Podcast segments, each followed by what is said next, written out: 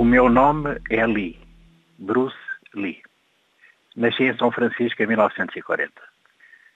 A veia artística e a coreografia que fiz da luta contra o dragão da maldade deve ter vindo do meu pai. Só muito mais tarde conheci a ópera de Cantão, onde ele atuou, porque a cidade ficava relativamente perto de Hong Kong, cidade onde me despedi deste mundo em 1973. Tive uma vida breve, mas intensa. Até escrevi poemas e tentei refletir sobre o sentido da existência.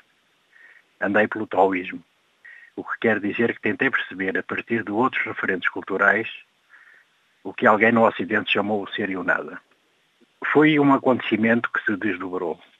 Signos, códigos, a gravidade, a leveza, a projeção, foram os dispositivos de que fiz amplo uso, a ponto de também ser eles.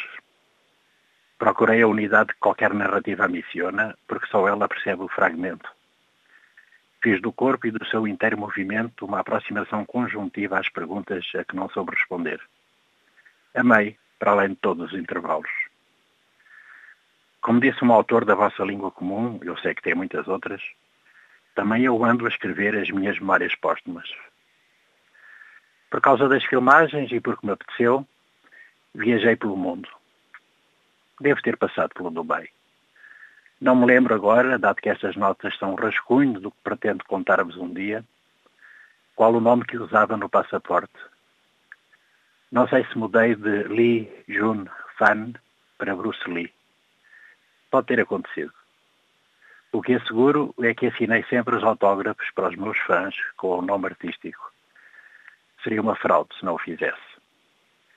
Nunca fui aos países da CPLP. A organização ainda não existia quando me despedi.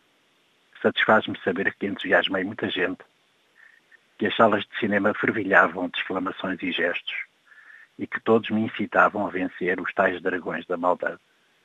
Continuo leve porque não me pesa na consciência nenhuma malfeitoria que vos tenha feito.